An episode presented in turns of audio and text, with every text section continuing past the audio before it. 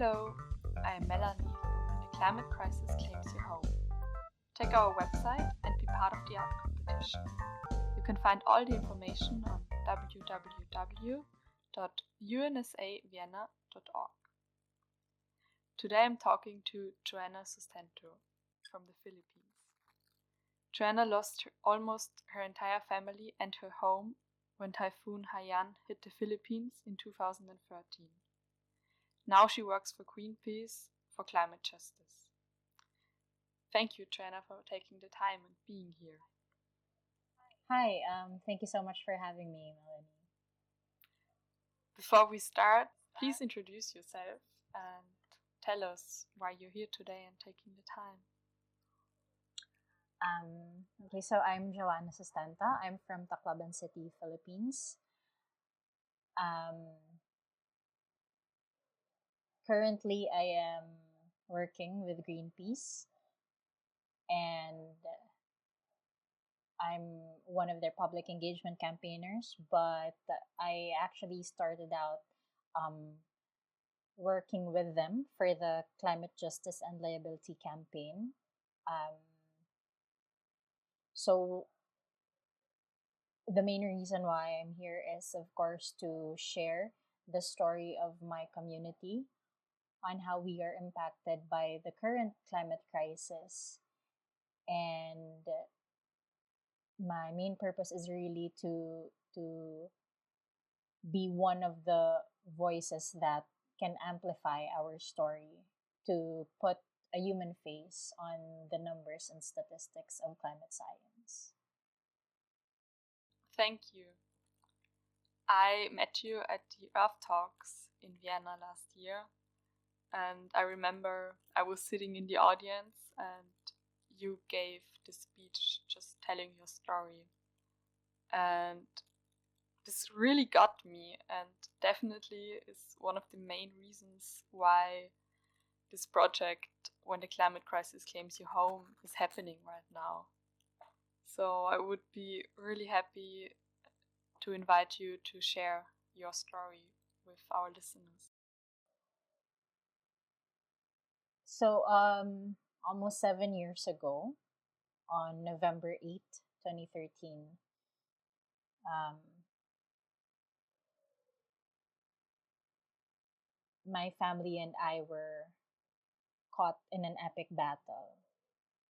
Amidst the wind, the rain, and the 15 feet high storm surge brought by Super Typhoon Haiyan. Before the typhoon struck, um, we were already we already know that that um, a typhoon was going to hit the Philippines, but mm, actually we didn't.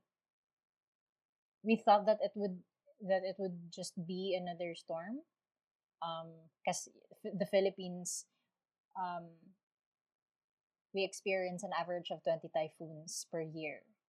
So naturally, typhoons are just normal for us. And we normally we wouldn't really um, we wouldn't really evacuate. We wouldn't um, need feel the need to evacuate because we know that our our neighborhood would be safe. Our our house would withstand the storm. Um, but during that week, there we already received warnings um, in the news um, that this typhoon is like no other typhoon that we've experienced. It's some it's something strong. But again, you know, when when you hear um, stories or the news like that, warnings like that, you couldn't really wrap your head around it like on on how strong it is on on the extent of the intensity of the winds of the rain. Um so our our whole family were actually busy because um we've had visitors from my my father's um father's side of the family um, after so many years, they visited us. um, in here in Tacloban, um, in our hometown. So it, during that week, we were busy with family gatherings and just um, hanging out, going to family lunches and dinners. But of course, we kept ourselves out um, updated with the with the with the typhoon warnings with the news. Um, I remember on the eve of November 8th, we were having our whole family, including my aunts, my uncles, my cousins, um, we were having dinner at my grandmother's house. And when we were when we were about to go home, um, I had this uncle from from a different city who, talking to my dad, saying that um, he he was suggesting for us not to go home. Um, we to to just wait the storm out until un, until it um until it's over. But of course, my dad, um, he would all he he insisted on going home because all of us we felt that it's just another storm. Um, it'll pass. So um, eventually we went home and then on the early morning of November 8, 2013, I was awakened by the strong wind and rain.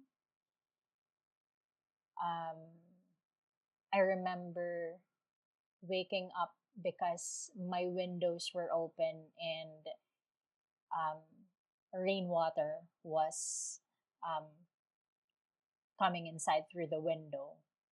So I tried to close it, but I had a hard time closing the windows because the winds were so strong.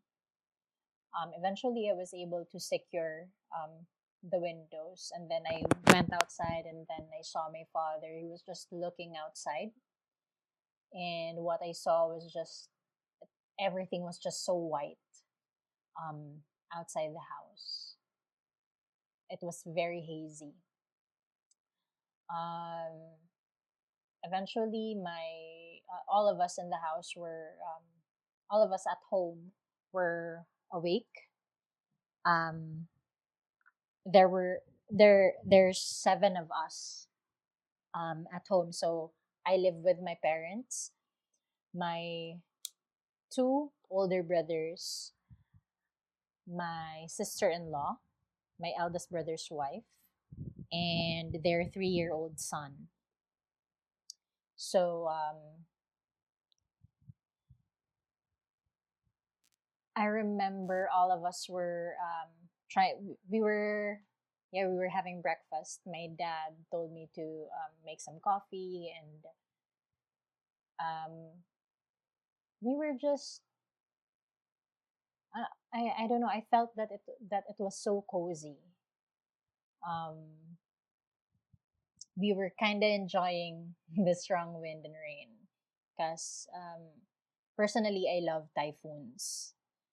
Um, it's weird, I know, but yeah, I love typhoon season because there's no work.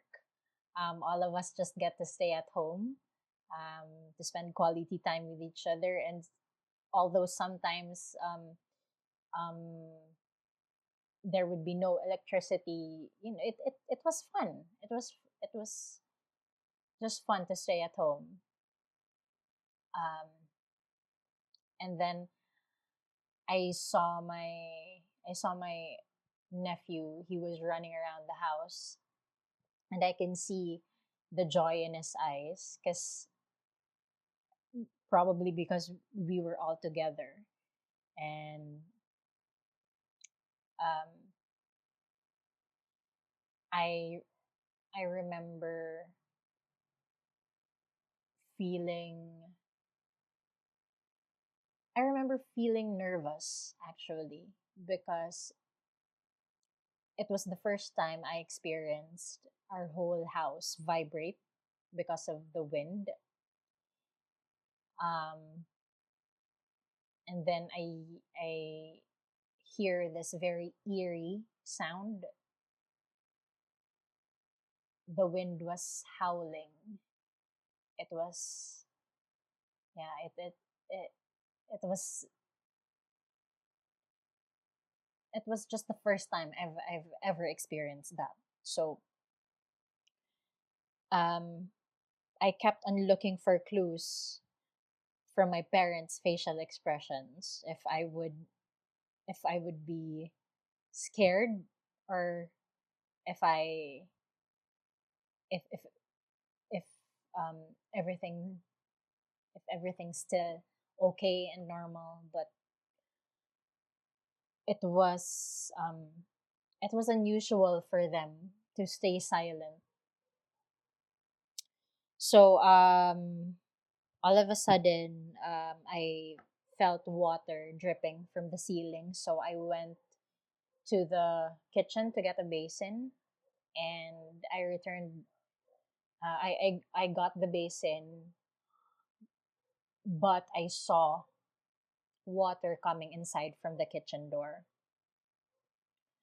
Um, thinking that it was only rainwater, I put um, I covered the doors with the rugs, and then I got back to where um, to where I came from um, with the with the with the basin and then i saw that um, water was also coming inside from the from our main entrance from our main door. So again um, we tried to cover it with the rugs thinking it would absorb it. But um, it was already starting to flood. Um, I remember looking at the clock and it was 7 a.m. And I knew that water would um, I, I knew that the that water would start to rise. So I ran to my room. I got my valuables. I put it in my backpack and just I, I know that I didn't I didn't take too long um, inside my room. I maybe um, I just stayed in my room for about three to five minutes. But when I got out of my room, the water was already up to my chest. So um, our we don't have a second floor, so all of us decided to go out of the house um, because otherwise we would be trapped inside. So I um, my whole family was already out of the house, but and I was the last one inside. I had a hard time going out because um, our furniture were already floating, blocking my way, and the current was so strong, um, and it was coming inside the house. So my mother um, had to pull me out of the house. Um, when we were able to go out, we we just held onto our window grills and tried not to panic. Um, the winds were so strong and everything was white and hazy and I felt like crushed ice were being thrown at my face and it was painful. It hurt. I didn't really I didn't really see everything. I, I mean I I didn't really know what was happening with with with my brother with my with my eldest brother because again it was everything was so hazy but um we saw this life jacket so my older brother grabbed the life jacket and placed it on my my nephew. So he then saw an an ice box. So he swam for it. grabbed the ice box and pushed it towards us, but because uh, we were thinking to put our nephew inside the ice box so that he'll float. But when he pushed the ice box towards us, it was the time he got separated from us um, because of the strong current. So, what was left um, within the compound of our house was just me, my eldest brother, my parents, my sister in law, and my nephew. Um, my eldest brother was able to make a hole in the ceiling, so my mom climbed up, and then we were trying to we were trying to to get my nephew climb up to my mom. But um, unfortunately we weren't able to do that. Uh, my what i saw was just mm, my sister-in-law was swept away and she was holding onto a tree branch and then i saw my nephew um he drowned and then he floated because he was wearing a life jacket so i just called on to my sister-in-law and to to to grab her son. Then when I saw her grab her son, um, I called out to my eldest brother, and then um, again I couldn't really see what was happening, but I assume he just he swam towards his family, and um, I decided to focus myself on saving my parents my mom was up in the ceiling. I was still holding on to the window grills while my dad was already holding on to the gutter of our roof and the the water was the water was still rising about 15 to 20 feet. And there was there were so many debris around um so my dad told me to to grab onto his leg so I can go up to the gutter of our roof to hold to so that I could hold on to the gutter of our roof. Um,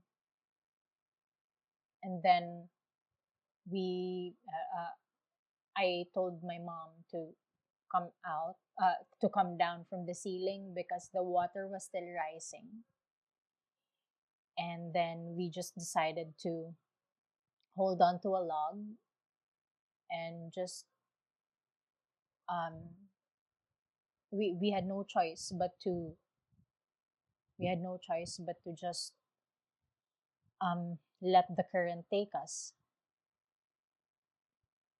Um what i saw next was my father. He um, he was holding on to to to the same log we were holding. Um, he drowned, and then he surfaced again, and then he drowned again, and then he surfaced.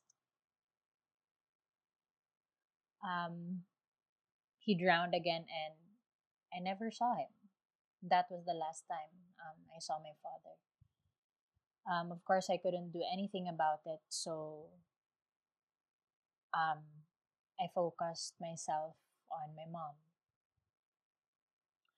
Um, I saw this uh, refrigerator. It was floating, so um, I knew how buoyant it was. So I held on to the refrigerator and let my mom hold on to it as well. But the waves of the storm surge were so strong it was hitting the refrigerator that was being pushed under under the steel trusses of the nearby building there's this building um, near our house it's a radio station so i was being pushed under the steel trusses of this building and the water was already up to my nose and I couldn't. Um, there was no head space for me anymore because it was it was already steel trusses above my head. So um, again, I was caught in a trap. So I decided to push the refrigerator away from the building. Um, I let it go, and that's when my mom and I got separated from each other. Um, I held on to this piece of wood. I, I, at least that's how I remember it. I held onto this piece of wood and I was just spinning and spinning and spinning underwater. I felt like I was being spun inside a washing machine. And I was trying to surface. I was trying to go up, but I couldn't because there were so many debris blocking my head. Um, I remember feeling very exhausted and I was just about to give up because I just I kept um I kept trying to surface but but I couldn't and I was already out of breath. Um however um during the last um try I was able to surface and I just pushed all the debris away from my head and I think it was a I think it was actually a door that was blocking my head so I pushed it away and I climbed on top of it and I I used it to float and then my mom called out to me so I paddled towards her I when I when I reached her, I um I grabbed her arms. Um, I tried to lift um her body and hold. I, I wanted her to hold on to the wood I was using to stay afloat, but my hands my hand slipped from her arms to her fingers, so she her body smashed into the water and there was just no sign of her struggling to survive and um, i pulled her arms again and i kept on calling her. I i shook I, I keep on shaking her and i just kept on touching her face and there was no response anymore. Um, so I just I just hugged her and let the and let the waves just um take us. Um, I I tried to hold on to her body, but I was already getting um, exhausted and um, I saw this water tank with steel frames. So I I held on to the I held on to to the steel frames and I was trying to hold on to her body, but the current was so strong. I was um, I was also being carried away by the current and I just had to make the hardest decision of my life.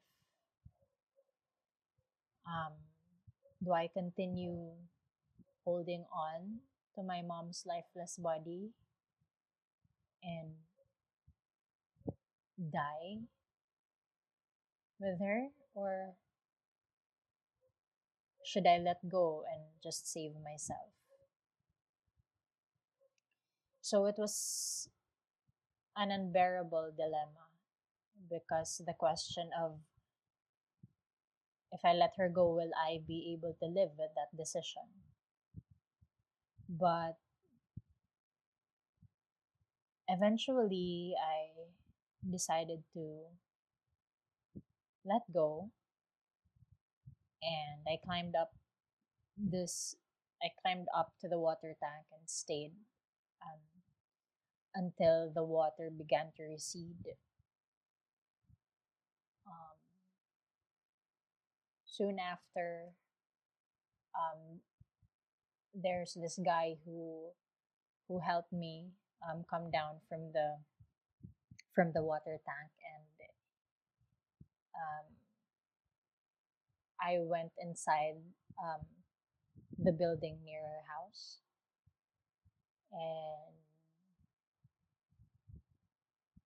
I just stayed there maybe for about one or two hours. And when it was already when when the winds weren't as intense as before, and when the water already uh, what uh, when the water wasn't um, as high, I decided to go out of the building um, to the streets, and that's where my brother, my older brother, and I um, saw each other. And um, later on, we found out that um, we were the only ones left in our family. So, um, on November 8, 2013, just in a span of two hours, we lost our parents, my eld- our eldest brother, sister-in-law, and our three-year-old nephew. That's it. Wow. Thank you so much for telling the story again and going back to these moments.